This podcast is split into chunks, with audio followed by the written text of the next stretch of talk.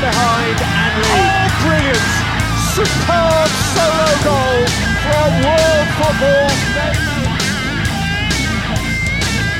Salve, salve fã do futebol inglês! Começando mais um episódio da PLFC. Eu sou o Danilo Silva e comigo na apresentação, Diego Padovani. Olá, meus amigos fãs do futebol inglês. É um prazer estar aqui com vocês mais uma vez para falar da nossa Premier League.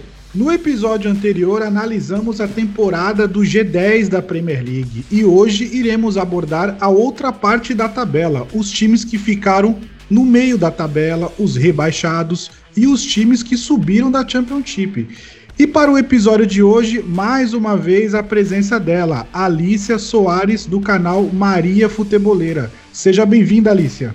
Olá, gente, boa noite, ouvintes. Muito obrigada novamente pelo convite. É muito bom estar fazendo parte aqui desse podcast maravilhoso sobre o melhor campeonato do mundo. Vamos começar com os rebaixados, pessoal. É, começando pela Alice aí, nós tivemos os, o Bournemouth, o Watford e o Norte que foram rebaixados para a Championship. É, no começo do campeonato, o Alice, assim, quando, não, não no começo, mas do meio para o final do campeonato, você achou que eram esses três times que iam ser rebaixados? A gente chegou até a comentar num outro episódio também que tinha o Aston Villa também. O que, que você achou? Então, é, na verdade, eu estava bem pessimista pro lado do West Ham e do Aston Villa, que são dois times que eu gosto muito, junto com o Brighton, e que os três escaparam assim por pouco.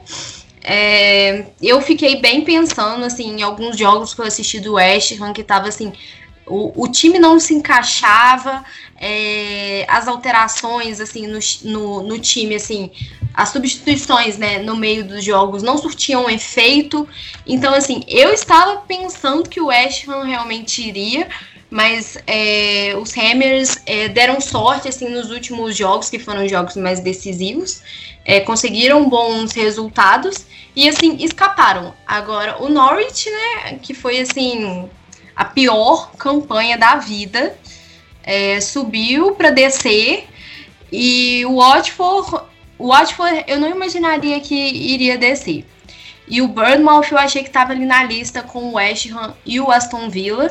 E assim, acabou não dando pro Bournemouth. É... E acho que é mais ou menos isso. Mas eu acho que para Championship eles podem ir fortes e podem voltar de novo. Assim, o Bournemouth, pelo menos, eu acho que tem chances de voltar na próxima temporada. Olha, desses times rebaixados, eu confesso que fiquei, de certa forma, feliz com o rebaixamento. Eu sei que é chato falar isso, mas eu prefiro. É, porque eu tinha medo que o West Ham e o Aston Villa fossem rebaixados. Então, justamente os dois conseguiram se safar aí nas últimas duas rodadas da Premier League. Então, acabou que ficou legal na, no que diz respeito à minha torcida. Agora, falando especificamente dos rebaixados, o Norte realmente é, foi o time que apresentou o pior futebol de todos os 20 clubes da Premier League. Ele apresentou o pior futebol e você percebia ao longo do, dos jogos que ele tinha uma dificuldade para criar jogadas muito, muito grande. Dependia muito do, do Timo Puk e acabou fazendo muitos gols, mas um jogador só a gente sabe que é, por mais que ele fizesse muitos gols, o time sofria muitos gols, acabou sendo a defesa mais vazada do campeonato. Então, é, certamente a, o Norte seria rebaixado. Eu não imaginava que seria rebaixado com tantas rodadas de antecedência. Né? O Norte conseguiu pontuar apenas, conseguiu fazer apenas 21 pontos na, na tabela de classificação, muito pouco, e aí foi rebaixado muito cedo. Falando do Watford, esse Watford para mim foi o pior Watford dos últimos três ou quatro anos, das últimas três ou quatro temporadas, melhor dizendo. Eu imaginava que ele seria rebaixado sim, principalmente depois que o Deulofeu se machucou. O Deulofeu era um, é um jogador, um atacante muito habilidoso, muito rápido, que ele desafoga bastante o time do Watford, porque ele faz aquela... Ele é aquele jogador que consegue quebrar a linha de marcação, né? Ele joga aberto pelo lado esquerdo, e como ele tem muita velocidade, muito drible, ele consegue fazer jogadas que surpreendem ali e ajudar muito a equipe. Quando ele se machucou, eu não lembro exatamente qual foi a rodada, mas creio que tem sido ali é, na metade do campeonato, ele se machucou e aí não conseguiu voltar, é, não conseguiu jogar e não conseguiu ajudar o time a se livrar dessa situação. E a mesma coisa do que eu disse do Norwich, eu digo para o Watford também. Ficou dependendo muito dos gols do Disney e acabou que não, não foi suficiente também para um time que sofreu quase, quase o dobro de gols do que ele marcou. E por último, o Bournemouth, é, o, pela primeira vez rebaixado, né? Bournemouth que subiu para a Premier League na temporada 2014-2015. Então ele desde então estava na Premier League e foi uma surpresa muito agradável, porque é um time que subiu e conseguiu se manter na Premier League, isso é muito bacana. Mas chega uma hora que a, a estrutura acaba não conseguindo ser mantida e o time não jogou tão bem quanto em outras temporadas e o rebaixamento acaba sendo inevitável. Mas o Bournemouth, eu acredito que tem potencial para voltar logo, tá? Eu não vejo o Bournemouth como um time que vai cair para a segunda, vai ficar muito tempo lá e a gente não vai mais ouvir falar dele. Eu acho que logo logo ele volta.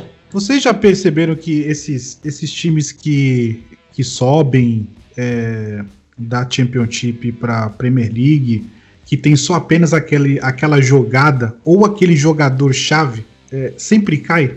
Pois é, geralmente um outro caso disso, que quase caiu também, foi o Aston Villa, né? O Aston Villa dependia muito do, das jogadas do Jack Grealish e confiou muito de que ele resolveria todas as partidas. E por pouco o Aston Villa não foi rebaixado, né? Brigou aí pelo rebaixamento até a última rodada. Mas realmente, quando os times é, resolvem jogar, ter todas as bolas para um único jogador, é, geralmente não dá muito certo, não. Isso é verdade, eu concordo plenamente, até porque assim. É, infelizmente, na vida de um jogador é, acontecem lesões, né? Então, às vezes vai, acaba ficando umas três semanas fora e assim, três semanas fora você perde de quatro jogos por aí, dependendo da situação. E isso é muito, sabe? Quatro jogos são 12 pontos em disputa. E aí é bem complicado. Se você parar para pensar assim, é, igual, por exemplo, o Bournemouth, o Watford e o Norwich. O, o número de derrotas deles, ou seja, é, jogos sem é, pontuar. O Bournemouth teve 22 derrotas, o Watford teve 20 e o Norwich teve 27 de 38 rodadas, gente. Isso é muita coisa. É muita coisa. É, e o Norte teve um saldo de menos 49, né? Então é, é muito gol, né, cara? Então, assim, a defesa muito vazada. O Watford 28, né? E o Bournemouth 25. É, continuando aqui, o, do meio da tabela, nós tivemos o, o Burley, o Southampton, o Everton, o Newcastle, o Crystal Palace, o Brighton, o West Ham e o Aston Villa. Eu achava que o Brighton ia visitar a Championship de novo, mas não aconteceu. É, do, do, décimo aí até o décimo sétimo, né? É, qual que foi o, o, time que mais decepcionou vocês aí? O Everton. Por quê? Everton e Aston Villa. Eu coloquei Everton e Aston Villa. Everton é, e Aston Villa? É, na minha listinha aqui que eu, que eu anotei, eu anotei os dois. Primeiro que o Aston Villa, né, ele contratou, é, estava com uma, com uma expectativa muito boa para a campanha do Aston Villa e assim, quase caiu. Enquanto o Everton, é, com jogadores bons, com um elenco bom, levando em conta que assim, ele deveria ser um, um dos ali depois do Big Six. E assim, ficou na 12 segunda posição com um técnico de qualidade como é o Carlo Ancelotti. E assim, é, eu acho que eles tiveram muitos é, muitos empates assim. Se você pegar os últimos jogos, né, os últimos cinco jogos da, da Premier League, né, da temporada, foram duas derrotas, dois empates e uma vitória só. Então, assim, é, para um time que almeja é, estar nas primeiras colocações, como o Everton, é, pegar a vaga, nem que seja, por exemplo, na Europa League, nos playoffs da Europa League, é, foi uma campanha bem ruim, apesar de um técnico de ótima qualidade que o Everton tem. Então, assim, para mim é uma das exceções por causa disso. O, o Diego, uma pergunta para você. Você acha que o Ancelotti, como Mourinho, está um pouco ultrapassado? Para a Premier League? Olha, eu acredito que tanto o Ancelotti quanto o Mourinho, eles continuam com potencial para montar e dirigir boas equipes e fazer boas campanhas. Mas, no, falando especificamente do Ancelotti, eu vejo que o, o problema não foi ele, ele, o problema do Everton é o próprio elenco. Tá? Eu, a análise que eu faço do Everton é a seguinte: o Ancelotti é um técnico muito conceituado, um técnico muito vitorioso. E quando ele chegou no Everton, vocês devem se lembrar que o Everton melhorou bastante no, no que diz respeito a, a jogar futebol, as vitórias começaram a vir. Então o time melhorou muito com a chegada dele, mas logo na sequência ele não conseguiu se manter. Então o time foi lá e caiu de rendimento. Mas eu atrelo esse, essa queda de rendimento do Everton, ou melhor, essa falta de, de bom desempenho do Everton na competição aos jogadores e não ao técnico, independente do técnico, tá? E eu digo isso porque eu olho para o elenco do Everton e vejo muitos jogadores com características parecidas, muitos jogadores com características de explosão, de velocidade. E se você tem muitos jogadores com características idênticas, como é que você consegue diversificar o seu estilo de jogo? Então o estilo de jogo do Everton acaba sendo sempre o mesmo. É a bola esticada para o Richarlison para ele correr e ganhar lá na frente. É, o Iwobi também, que tem característica de velocidade. O Bernardo, enfim. Se você olhar para o elenco do Everton do meio para frente, todos os jogadores, eu diria, do meio para frente, eu, eu, chuto que 90% dos jogadores têm característica muito semelhante. O Walcott, enfim. Você vai ver que pode perceber que todos que eu falei aí têm características parecidas. E aí você fica limitado no que diz respeito a recursos. No sentido de, olha, é, nessa partida aqui eu preciso é, ter mais posse de bola. Nessa partida aqui eu preciso conduzir o jogo de uma outra maneira. E o técnico acaba não tendo recurso, não tendo é, material humano para fazer isso, porque todos os jogadores que ele tem têm características iguais. Basicamente, um é a cópia do outro. E aí fica muito difícil, fica muito limitado, e aí virou um time previsível, e por isso o Ancelotti não conseguiu é, desenvolver um bom trabalho. Eu boto fé no Antelote ainda, acho que ele tem gordura para queimar, mas ele precisa de jogadores de boas contratações. Não estou falando de contratações caras, mas boas contratações, jogadores com características distintas e variadas, que deem a ele a possibilidade de montar um time com estrutura legal, como é, por exemplo, o Overhampton. Tá? Então, essa é a resposta para sua pergunta. A culpa do Everton é dos jogadores, tá? Não dos jogadores em si, mas de quem montou esse elenco tempos atrás. É, eu acho que assim, essa questão de versatilidade dos jogadores é muito importante exatamente para isso, para poder definir estilos de jogos diferentes, é, poder diversificar. Ah, esse, exatamente do jeito que você falou, esse jogo eu preciso de mais velocidade. Então, assim, vou colocar os jogadores com mais velocidade. E essa questão de previsibilidade é muito real, muito real. Eu acho que assim, o time do Everton tornou-se muito previsível exatamente com isso, tendo um estilo de jogo só, porque não tem outra escolha, outro, outra forma de montar o, o time com os jogadores, acaba tendo é, que o, os adversários percebem a forma como o time joga. E aí, se você parar pra pensar, na última rodada, o Everton perdeu pro Bournemouth, em casa, sabe? No Goodson Park.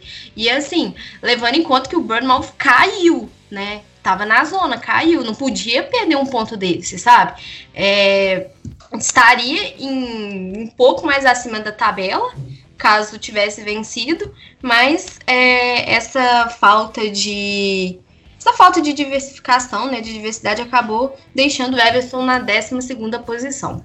Exato, e aí você percebe pelo elenco, desses jogadores que eu mencionei agora há pouco, todos têm essa característica de velocidade e finalização, velocidade e finalização. O único jogador ali do meio para frente que tem uma cabeça um pouquinho mais pensante é o Sigurdsson. Mas o Sigurdsson passou boa parte da temporada machucado.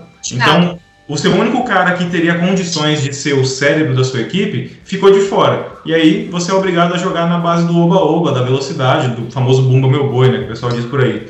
Por isso o time do Everton não teve sucesso e não vai ter se continuar com esse pensamento. O, o Diego, seguindo aí a sua, a sua análise, é, você, qual que foi o time da decepção para você? Olha, o time decepção para mim é um time que nós falamos muito nessa temporada, que é o West. É, o West nós já fizemos até episódios aqui com, com torcedores do West Ham. Nós falamos bastante no começo da temporada, a expectativa. Recentemente a gente teve um outro episódio também. E o Everton é a decepção para mim por conta de todo o dinheiro investido, as contratações feitas lá no início da temporada. e, e termina é, o Everton, o, desculpa, o West Ham é, escapou do rebaixamento na penúltima rodada. Então, no final, teve muita, entre aspas, muita sorte de que nos últimos jogos o Antônio começou a fazer gol, começou a fazer gol é, de todo jeito, gol de cabeça, fez hat-trick numa partida lá, enfim, é, eles, eu posso dizer que o Antônio salvou o time, né, então um jogador que já estava, já está há muito tempo no West Ham, conseguiu salvar a equipe, mas a decepção para mim é o West Ham, porque é inadmissível, por exemplo, que o Sheffield United esteja lá na nona colocação, enquanto o West Ham fica brigando contra o rebaixamento até a penúltima rodada. Então, a minha decepção fica com o time de Londres. Em décimo ficou o Burley. Para mim é uma surpresa. E para vocês? Ah, para mim eu, eu não tinha muita expectativa no Burnley não. Então assim, para mim isso é uma, é uma surpresa, né, positiva, porque para mim ele estaria mais lá embaixo, assim. Enfim, eu não sei. Olha, eu imaginava que o Burnley ficaria numa posição confortável. A décima colocação acaba sendo uma surpresa muito positiva, mas eu não imaginava isso. Claro, eu não imaginava que ele fosse ser, brigar por rebaixamento durante muito tempo, porque o Burnley, em relação aos outros times, o Burnley, querendo ou não, já tem aí duas ou três temporadas que está na Premier League e tem um sistema defensivo bacana. É um time que, se você parar para pensar, tem bons zagueiros, tem bom goleiro, é um time que não sofre tantos gols assim. Então, eu imaginava que ele não fosse sofrer essa pressão toda de rebaixamento, isso já era esperado, mas a décima colocação fica melhor que a encomenda. Desses times da parte de baixo, é, qual foi o jogador decepção? Eu vou dar minha opinião. Para mim foi o Felipe Anderson. E você, Alicia? Então, para mim, eu acho que assim é, foi exatamente o Felipe Anderson. Acho que foi ele. Ele passou muito é, muito ele, ele ficou muito apagado nessa temporada. Eu achei assim, um jogador com a qualidade que ele tem poderia ter ajudado mais o time. Assim, se você for analisar a, a, te, a temporada atual do, do West Ham, é, então teve alguns jogos que o David Moyes colocou ele como titular, outros jogos ele ficou como reserva. Quando entrava também altos apagões, né? Então assim, é um jogador imprevisível, né? Então, muito, muita sonolência, né? É, para a liga, para a Premier League, é, é, um jogo muito dinâmico, muito rápido, muito energético. Então, assim, é, o Felipe Anderson precisa acordar, né? Então, para mim, ele foi a maior decepção, mais pelo valor, né, que ele foi contratado, foi um valor altíssimo, então, para mim, ele é decepção. E para você, Diego, quem foi o jogador eu decepção? Acho que, eu acho que é muito engraçado essa questão, assim, que esses times, igual, por exemplo, o West Ham, Aston Villa, gastaram muito em contratações e essas contratações, elas não surtiram um efeito, sabe? O, o, os dois times lutaram até o último, até a última rodada para escapar do rebaixamento. E, assim, jogadores que eram para realmente é, serem peças coringas do, dos times acabou não sendo, sabe? Mas, ô, Alice, às vezes, por exemplo, como o Diego falou, é, o, do Everton, né? O Everton é, contratou vários jogadores é, com a mesma característica. Então, quando o dono do clube sai comprando o jogador, ah, eu quero esse, ah, eu quero aquele, ah, eu vou trazer aquele também, entendeu? Então, acho que o cara trouxe um monte de jogador, falou assim, ô técnico, tá aí, ó, se vira aí e a culpa é sua, eu já trouxe o, todos os jogadores, agora você se vira com tática, traz resultado, o cara passa bola, entendeu? Então acho que foi isso que aconteceu com, com, com o Etihad e com, e com Everton. E para você, Diego, qual que é a decepção? É, o jogador de decepção eu poderia muito bem votar no Felipe Anderson, porque inclusive os torcedores do West falam né, que ele é um jogador muito sonolento, ele tem muita capacidade técnica, mas às vezes parece que ele está desligado do jogo. E se ele tivesse um pouco mais de atenção, ele poderia render muito mais no time. E poderia ser, eu poderia votar nele, mas para variar um pouquinho a votação, eu vou votar em outro jogador brasileiro que para mim foi uma decepção, mas aí é uma decepção pessoal minha, tá? Eu peço até desculpas ao jogador se eu votei muita fé nele. que, que foi não, o Joelinton, atacante do Newcastle. Nossa! Sim, é, Caramba! Quando o Joelinton foi contratado, vindo do futebol alemão, eu botei muita fé. Eu pensei, bom, esse cara é um centroavante, é um atacante alto, forte. Acho que nesse estilo do, do Newcastle de jogar, ele vai ter é, ele vai ser o cara que vai resolver lá na frente, as bolas que chegarem para ele, ele vai conseguir resolver. Inclusive, quando a temporada começou, eu coloquei ele no meu time do Fantasy da Premier League. Eu escolhi ele lá, montei o time e coloquei ele. Mas, assim, logo na primeira, na segunda rodada, eu vi que não ia virar, eu já vendi e despachei o jogador e escolhi outra pessoa, porque eu vi que não ia dar muito certo. E acompanhei, assisti os jogos do Newcastle, esperei alguma coisa, mas realmente pecando muito nas finalizações, não conseguiu, não conseguiu impor o ritmo de jogo que era esperado. Talvez nas próximas temporadas ele consiga, ou, como eu disse, talvez seja apenas uma expectativa muito grande e o jogador não seja é, tão bom assim para jogar na Premier League. Então a minha decepção é o Joelton, eu esperava mais dele nesse time do Newcastle. Não só do Joeliton, né? Mas do Newcastle inteiro, né, Diego? É, o Newcastle, o Newcastle que teve altos e baixos literalmente nessa temporada, né? Porque quando ele começou, antes da temporada começar, na verdade, as pessoas comentavam nas redes sociais que era um time que é, estava se preparando para brigar pelo rebaixamento. E assim foi. Nas primeiras partidas, o Newcastle começou lá embaixo, na, na zona de rebaixamento, não conseguia vencer seus jogos, começou de uma forma decepcionante. E aí foi melhorando aos poucos. Não graças ao Joel, então a gente já percebeu. Mas conseguiu ali com outros jogadores, com Sam Maximan, com Rich, esses jogadores ajudaram bastante a equipe e conseguiu terminar numa posição digna do Newcastle. É, mas realmente o Newcastle deixou muito a desejar, porque pelo, pela tradição que o clube tem, também não faz sentido que o Sheffield United, por exemplo, repito, né, não faz sentido que o Sheffield United esteja na nona colocação e o Newcastle em décimo terceiro, por exemplo. Eu acho que eu lembro, logo que ele foi contratado, eu fiz um, um texto lá pro, pro Futebol por Elas, que é onde eu escrevo também, é, falando que ele estava indo muito bem. Ele já começou fazendo gols, assim, e depois ele realmente ficou bem apagado. Mas é, eu tenho essa esperança que na próxima temporada pode ser que consiga recuperar, né? Essa performance uma coisa interessante também para falar é que o Newcastle não vai ser mais comprado, né? Pelo, pelos árabes lá.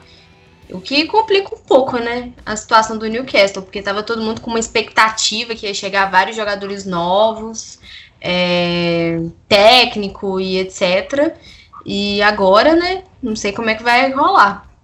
É, você, tem, você tocou num ponto importante que é a, a, a venda do Newcastle aí para esse grupo que acabou não sendo efetivada, né? Essa compra, é, eles acabaram desistindo da compra, da aquisição do clube. Mas, independente de ser comprado ou não, o Newcastle é um time que tem muita tradição, tem um estádio magnífico, tem uma torcida muito forte, é, é um time que tem uma base muito boa, um elenco muito, um elenco razoável e com algumas contratações tem, tem chance de voltar a ser um dos times aí de destaque na, na, na parte de cima da tabela. Então, independente da, da, de ser comprado ou não, o Newcastle tem que tomar um pouco de vergonha na cara e voltar a brigar na parte de cima da tabela. E ali você tocou no assunto importante sobre o, o, o Newcastle. É, os torcedores estavam com uma, uma, uma alegria é, imensa, né? Ah, vamos trazer Felipe Coutinho, trazer Mbappé, trazer todo mundo, Cara, né? Fizeram, uma, fizeram uma montagem do Mbappé com a camisa. É, do Newcastle. Então, assim, cara, jogaram um balde de alga fria nos caras. É, tem algumas teorias, né? Sobre por que, que não, não, é, não bateram o martelo, né? Então, assim. exatamente é, essa questão burocrática. Porque é, a EFA, tanto a EFA como é, as autoridades inglesas, né, estavam contra exatamente por se ligar a um país que é uma ditadura e todas essas coisas que não seria é bom para a reputação, sabe, da competição, para a credibilidade e todas essas coisas. É, a gente já teve um, um episódio com, com o pessoal da Newcastle, né, Diego? Então tivemos teve até uma, uma repercussão meia meia, como que eu posso dizer, meia, meia forte, né? Então, meio, é. complica, meio complicado essa parte, essa parte política, né, do, do, do futebol. Não, essa parte, essa, a, o assunto de aquisição do Newcastle é, foi muito, muito, muito discutido, muito político desde o início, desde que esse assunto começou, meses atrás, esse assunto tem gerado muita discussão. É, que bom que, pelo menos, esse assunto foi encerrado. De uma forma ou de outra, esse assunto está encerrado. Mas, de novo, Newcastle tem que tomar vergonha na cara e voltar a, ficar, a brigar por posições do décimo para cima, no mínimo. A gente tocou no assunto. De forma certa, porque é um, é um time realmente tradicional.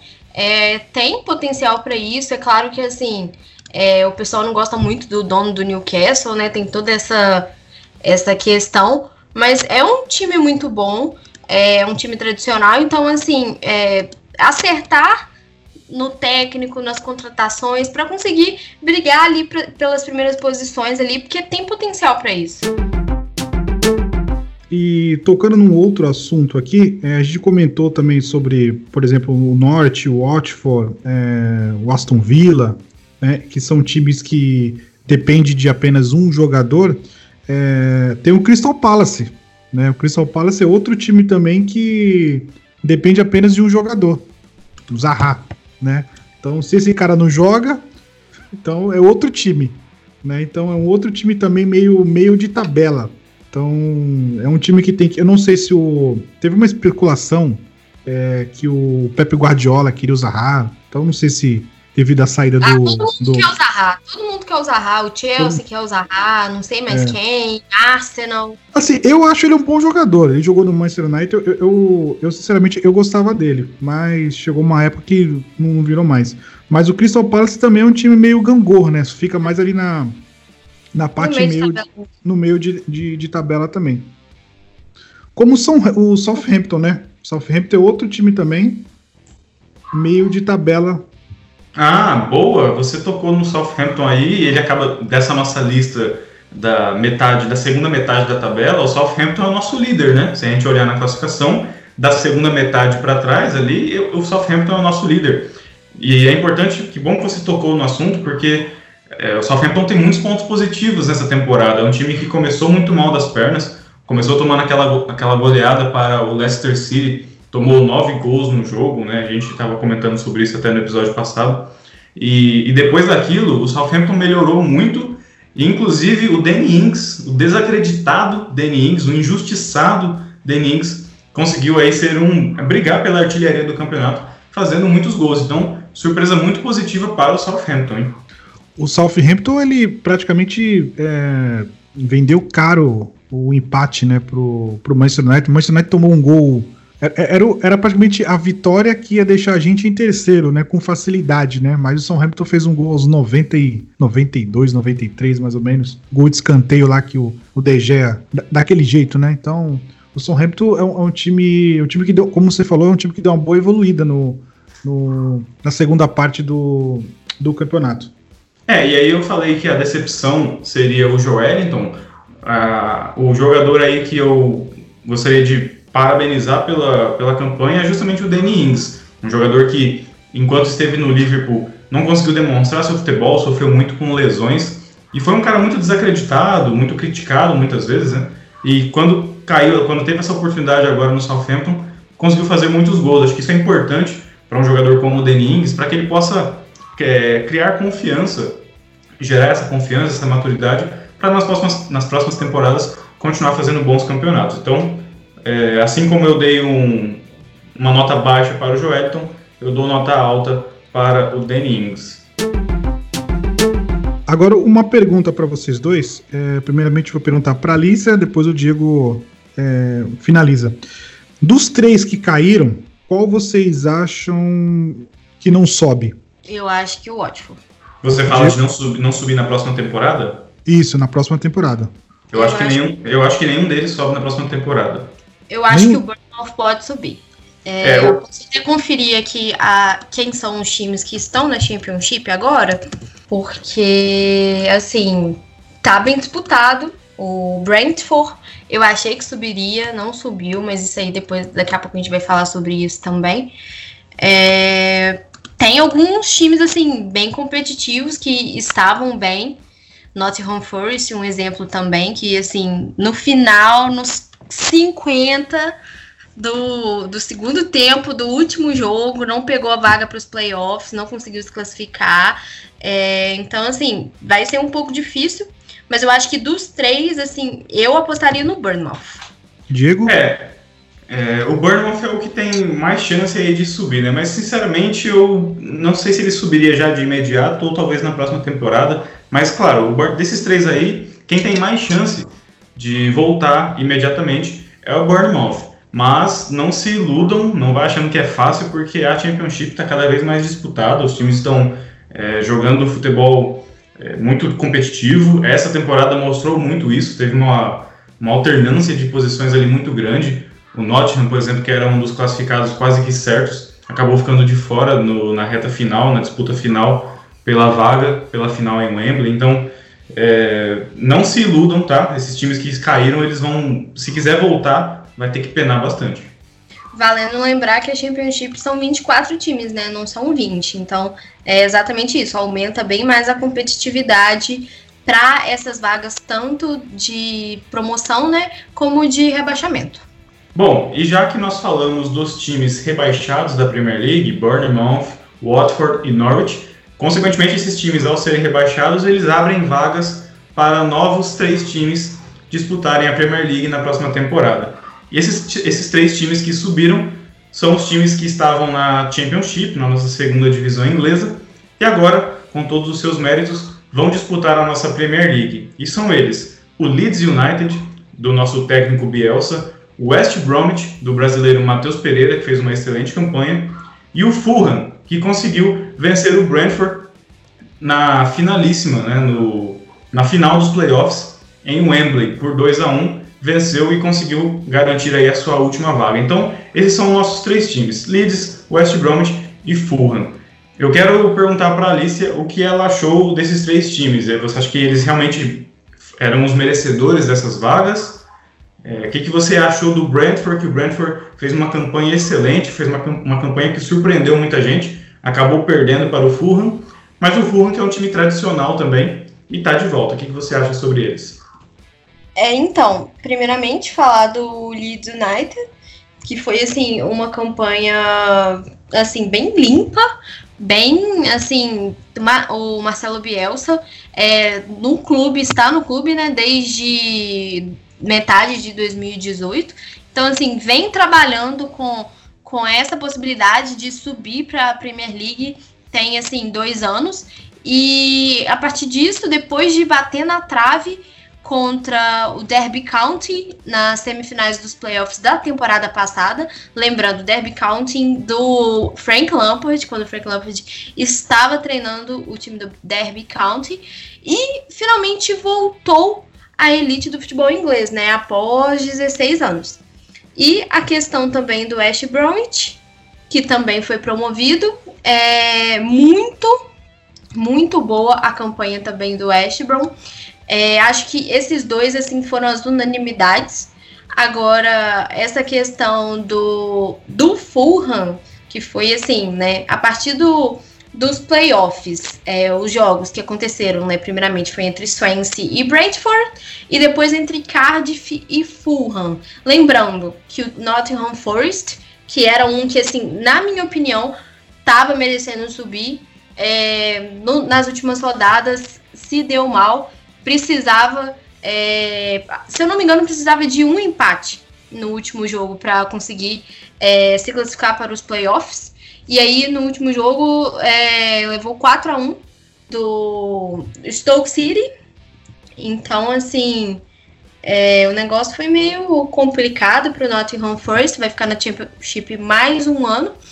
E, assim, entre Brentford e Fulham, que foram os dois times que disputaram a final dos playoffs, é, tava todo mundo é, apostando no Brentford e acabou que o Fulham conseguiu após é, assim na minha na minha é, opinião assim eu acho que foi muito questão também de tradição. O Fulham é mais tradicional e tal eu acho. Mas é, foi aquilo foi apertado foi para prorrogação né? Então assim é, eu acho que o Fulham seria assim é, uma como que eu digo um time que caiu e assim tinha chances de conseguir subir, tinha um time bom. Quando caiu, é, tinha feito várias contratações na janela de na janela de janeiro. é, janela de inverno, né? E acabou caindo com jogadores muito bons. É, e assim, mais na minha opinião, em relação ao Championship desse ano, não era para ser ele quem deveria subir.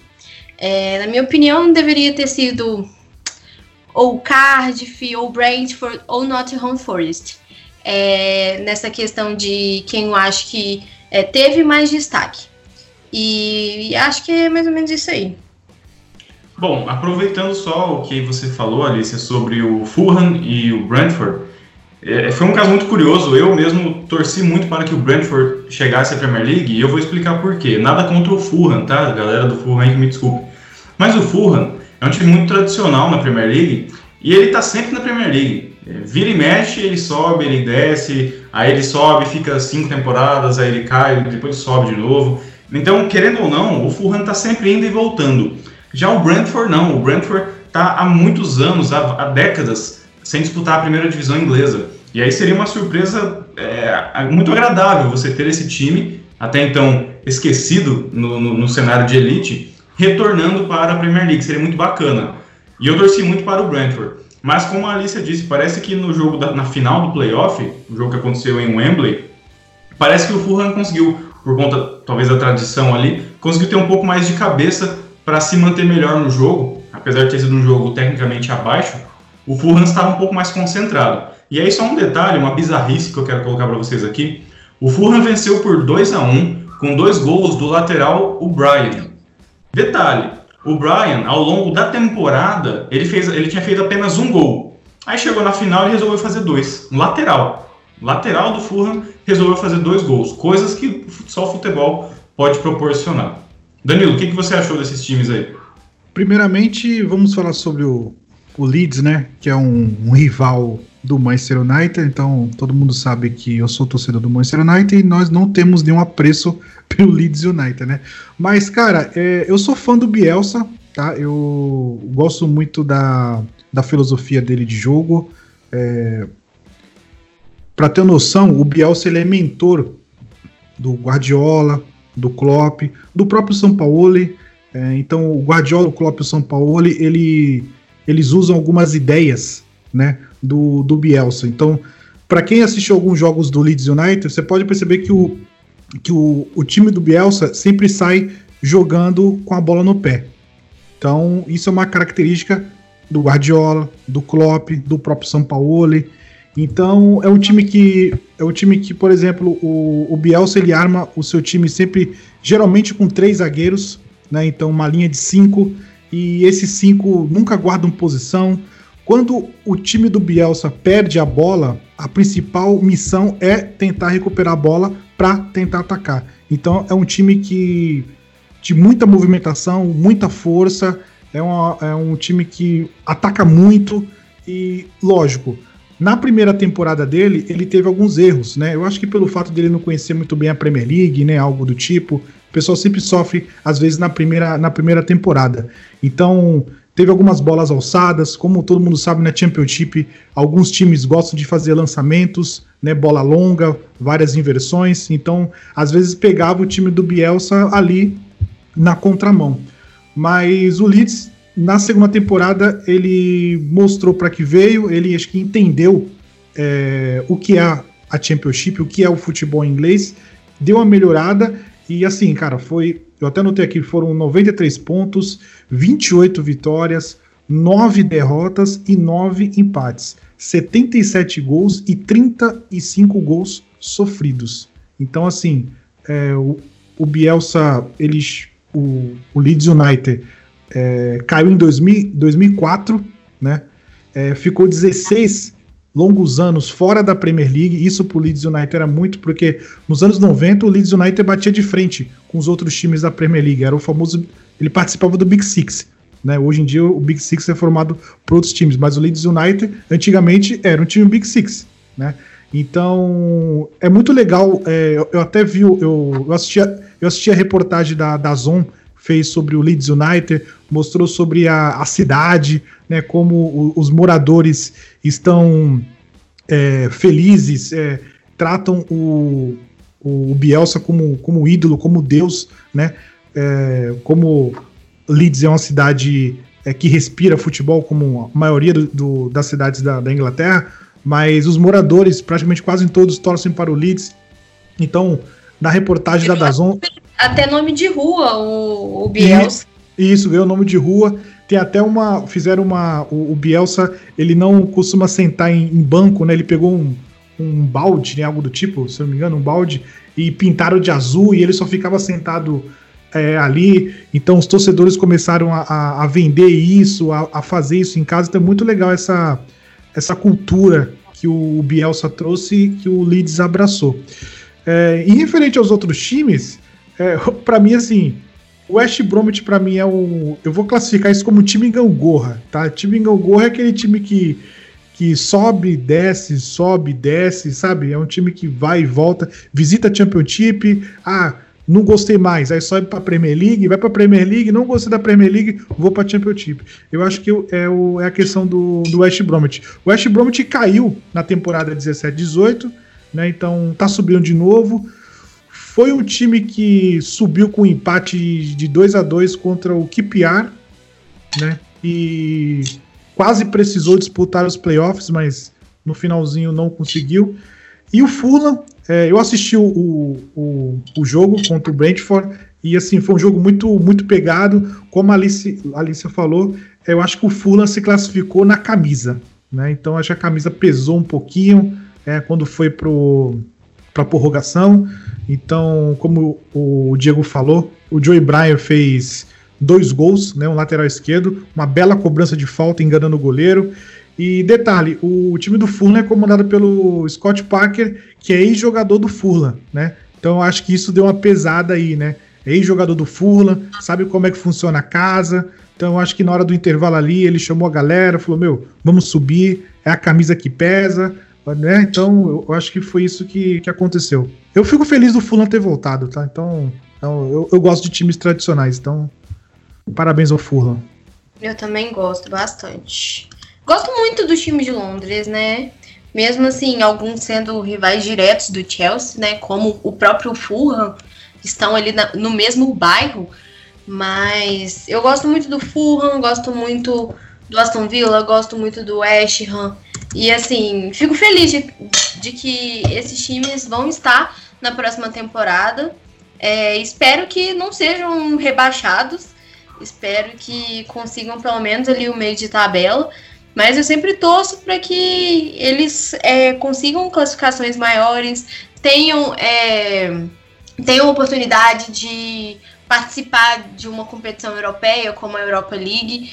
É, eu acho muito importante, até mesmo para os próprios torcedores, apesar de eu achar que lá na Inglaterra, assim, o, os torcedores são muito participativos independentemente de ser um time da quarta divisão para um time da primeira divisão, eles sempre lotam estágios e etc. Tudo bem que assim, a gente não sabe quando que vai ter público de novo, mas é, são, são esse, esse, tipo de coisa engaja muito os torcedores. Só um ponto. É, vocês têm noção, cara, que a próxima temporada vai ter Guardiola, vai ter Klopp, vai ter Mourinho, vai ter Ancelotti, vai ter Bielsa, cara. Entendeu? É praticamente uma, uma livraria, cara, da grande área, cara. Todo mundo junto. E um campeonato, e um campeonato à parte dos técnicos, né? Tipo assim, a elite vai estar tá lá praticamente, entendeu? É assim, só faltou o Zidane, entendeu? Chegar né, na Premier League, né? Entendeu? Podia. É, podia, né? Então, caramba, então, tipo assim, pô, vai ser um. Vai ser um Zidane uma, uma... hashtag. Vai, vai, ser, é. vai ser uma Premier League bem interessante. Com certeza. E só para finalizar esse assunto dos times que subiram, nós gravamos um episódio tempos atrás com o nosso amigo Alessandro, torcedor do Chelsea que mora lá em Londres. Ele é muito maneiro. É, e naquela ocasião, o Alessandro disse é, que o Fulham é o primo pobre do Chelsea que vez em quando ele vem para sua casa, esvazia sua geladeira e vai embora. Muito bem, Alessandro, aqui vai um recado para você. Teu primo pobre voltou, então toma cuidado que ele vai assaltar sua geladeira em Stamford Bridge. essa foi boa. Essa Nossa, foi nem fala. Vamos perder seis pontos na, na Premier League só do Fulham. e por falar em Stamford Bridge, nós temos aí agora o um assunto final do nosso podcast o nosso episódio de hoje, que é justamente sobre o Chelsea da nossa amiga Alicia. Alicia, como que você analisa essa temporada do Chelsea? Agora que nós temos o resultado final, classificação, vaga garantida na Champions League, como é que você avalia essa campanha do Chelsea nessa temporada do coronavírus?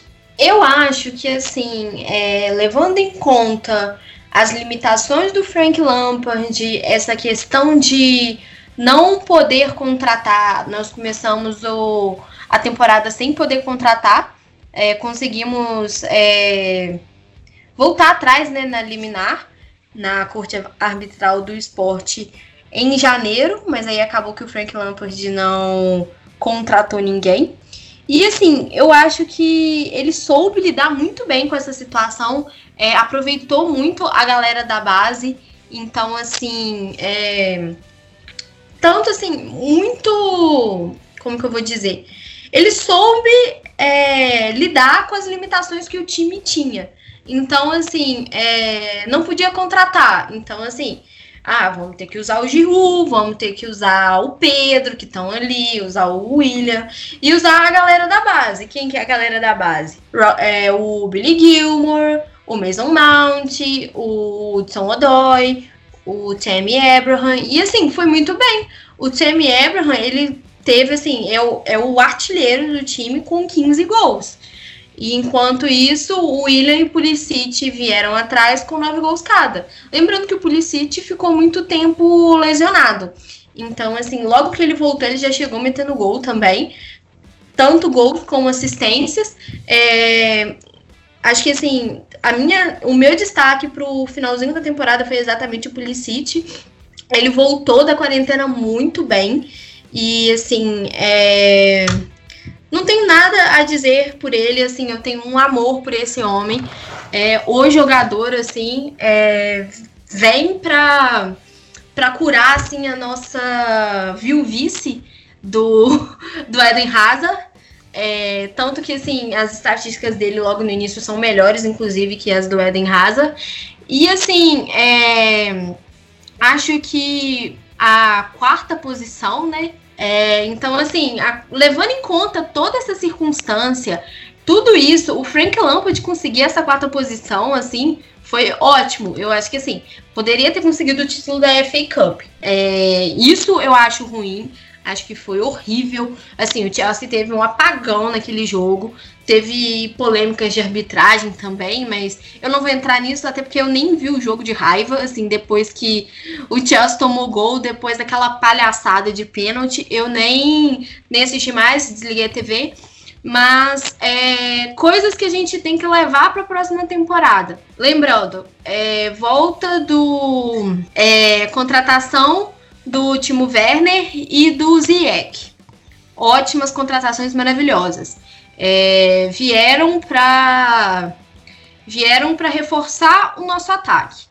O William, o William saiu, o William saiu foi para o Arsenal. Então foi aquilo, né? A questão da, da polêmica da assim, da não conformidade entre o William e a diretoria do Chelsea relacionada à renovação de contrato porque o William queria um contrato de três anos ou mais.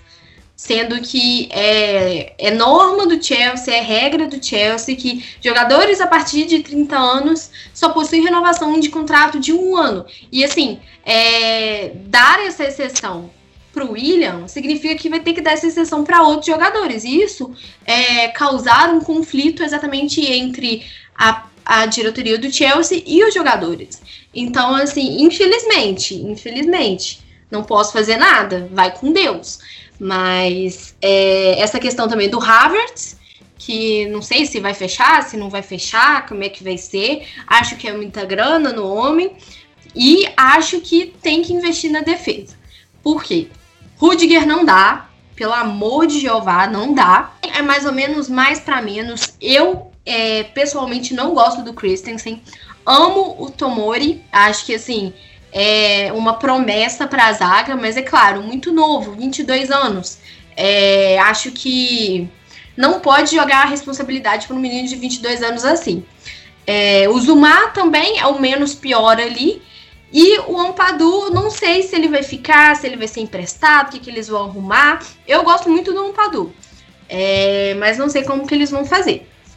E em relação ao a lateral, né, a lateral esquerda, o Emerson acho que vai sair, acho que ele vai para o time do Antônio Conte, que agora eu não vou lembrar qual que é, Inter, Inter. Isso mesmo. Inter de Milão. É, Jorginho também foi, foi cotado também para se juntar ao time do Antônio Conte, né? Porque o Conte ama o Jorginho, o Jorginho ama ele também. E é, Marcos Alonso é uma avenida. É, tenho, é, eu tenho uma relação de amor e ódio a ele, porque tem vezes que ele joga muito bem, tem vezes que ele é realmente uma avenida e deixa passar tudo. E em relação à lateral direita ali, Rich James também. É, o mesmo caso do Tomori, acho que joga muito bem, mas não pode jogar a responsabilidade só para ele. Então, é, tem que é, procurar um outro jogador, um outro lateral. Estavam falando de Tagliafico, falaram de Reguilhão.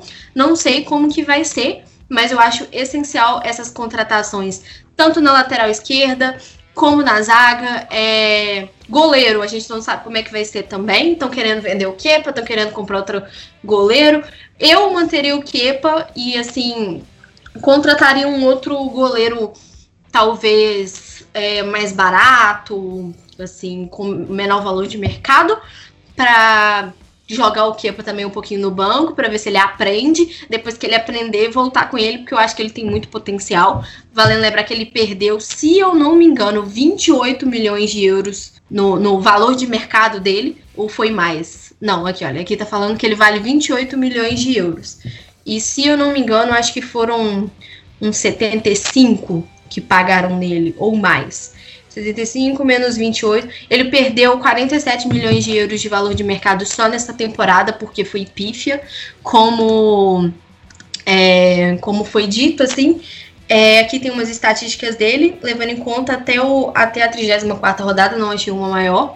Mas com o final da 34 rodada, o Kepa apareceu nas últimas colocações em quase todas as estatísticas, envolvendo 25 outros goleiros que disputaram ao menos 5 jogos na competição. É, em relação às defesas por jogo, 1,7, sendo o último lugar nessa estatística.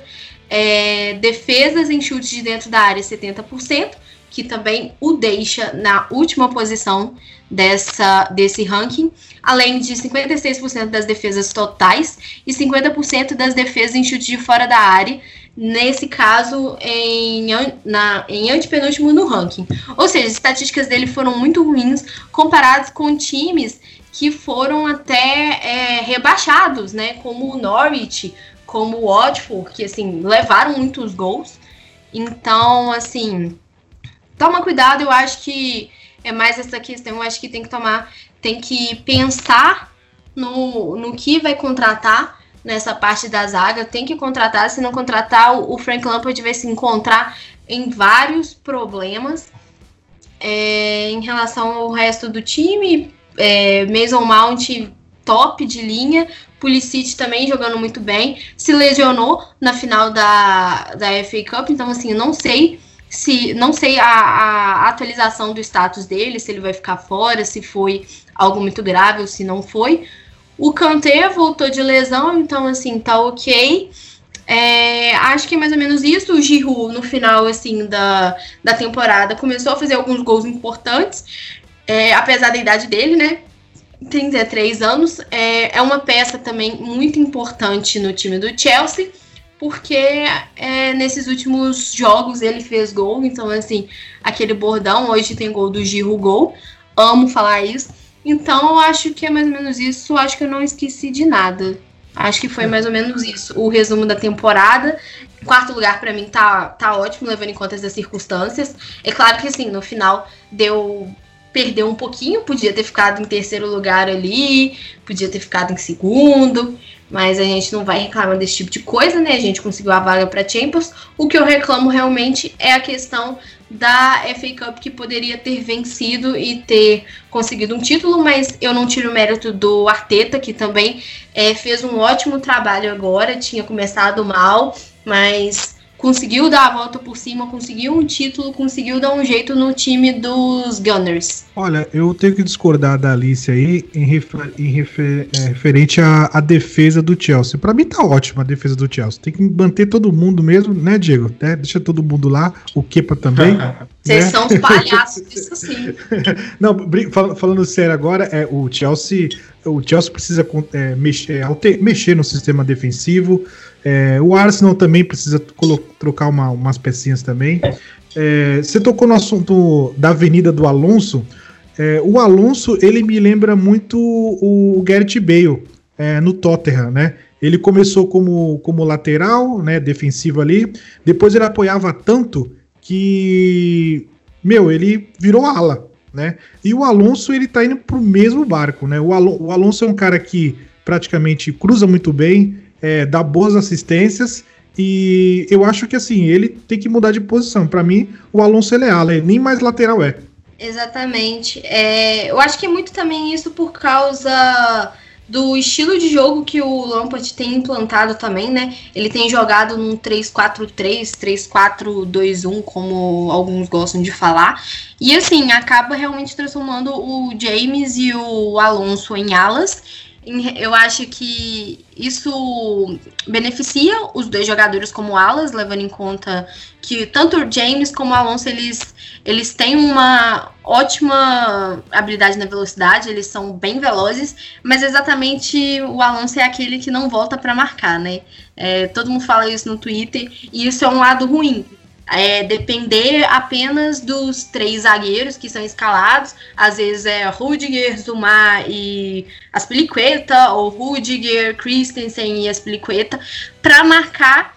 E outra coisa, o Kepa, assim, nesses últimos jogos, é, algumas defesas dele nem aconteceram, ele só olhou para a bola, assim. Então, realmente é o que eu acho, tem que jogar, tem que botar ele para mofar no banco, ficar bolado mesmo e voltar a jogar. E eu acho que isso aconteceu muito, assim, é, essa perda de qualidade do Kepa desde aquela final da, se eu não me engano, foi a Carabao Cup. Eu sempre confundo as duas assim, na hora que eu vou falar, mas eu acho que foi a Carabao. Entre Chelsea e Manchester City, que o que teve aquela confusão com o Sarri, que, que foi, o, acho que foi essa mesmo que o Sarri queria, queria que ele saísse e ele ficou, não quis sair, o Sarri ficou boladaço e assim, acabou que a gente perdeu o título pro Manchester City nos pênaltis. Então, assim, a bola pune nesses casos. É, então tem que deixar ele mofar no banco. Eu, assim, na minha opinião, eu cheguei e falei, acho que foi no bate-bola inglês, não vou lembrar onde eu falei, que eu é, emprestaria o Kepa, deixaria ele lá num time ruim para deixar ele para ele aprender assim por seis meses, depois ele voltar. Para ver se ele aprende a não ser birrento, porque assim, 25 anos nem, não é idade para para ficar de manha, ficar de birrinho igual ele fica, não. Tá aí, a orelha do Kepa deve estar tá queimando essas horas, hein? tá mesmo. Não, gente, vocês não têm ideia. Eu sou assim, eu era a maior defensora do Kepa até, até certo momento da temporada.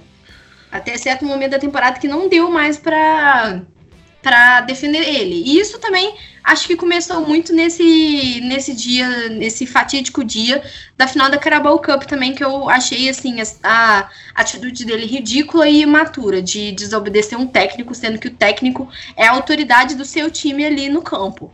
Então, é, eu sempre defendi ele desde o início da temporada, desde quando ele chegou. Falei, nossa, ele é muito bom e tal. Só que essas atitudes acabam desanimando você de, de querer ter um jogador desse no time. Eu não gosto. Eu não gosto de ter jogador tipo o Neymar, assim. Que é, que é marrentinho, que fica bravinho, que sai xingando, que xinga o juiz. É, do jeito que xingou da última vez aí, eu não gosto. Eu acho que eu prezo, assim, pelo bom relacionamento dos jogadores, mas assim, vai saber, né? Cada um tem essa sua opinião sobre isso. É isso aí, um desabafo de uma torcedora do Chelsea é, sobre o, o, o Kepa. É, chegamos ao final do nosso, nosso episódio, da nossa análise da parte de baixo da tabela. Lembrando que no episódio anterior nós, nós fizemos a parte 1, onde falamos sobre o, o G10 da Premier League, falamos de Liverpool, falamos de Manchester City, falamos de Manchester United, falamos também de, de, de, Chelsea, falamos de Tottenham, falamos de Leicester. Então fizemos uma análise da parte de cima da tabela. E hoje, o episódio de hoje, falamos sobre a parte de baixo da tabela e também dos times da Championship. É, gostaria de agradecer mais uma vez a presença da Alicia. É, segunda vez é, aqui no nosso podcast. Alicia, deixa aí suas redes sociais, o seu canal no YouTube. Nada, que isso, eu que agradeço sempre a oportunidade de estar participando aqui. Gosto muito de conversar com vocês, que são duas pessoas sensatas, sobre o melhor campeonato do mundo. Meu blog é mariafuteboleira.com, no YouTube Maria Futeboleira, no Instagram e no Facebook também Maria Futeboleira e no Twitter underline Maria Fute. É, sigam lá em todas as redes sociais. Galera que curte muito futebol e assim. É que é engajado, eu sempre sigo de volta, sempre converso, sempre bato um papo.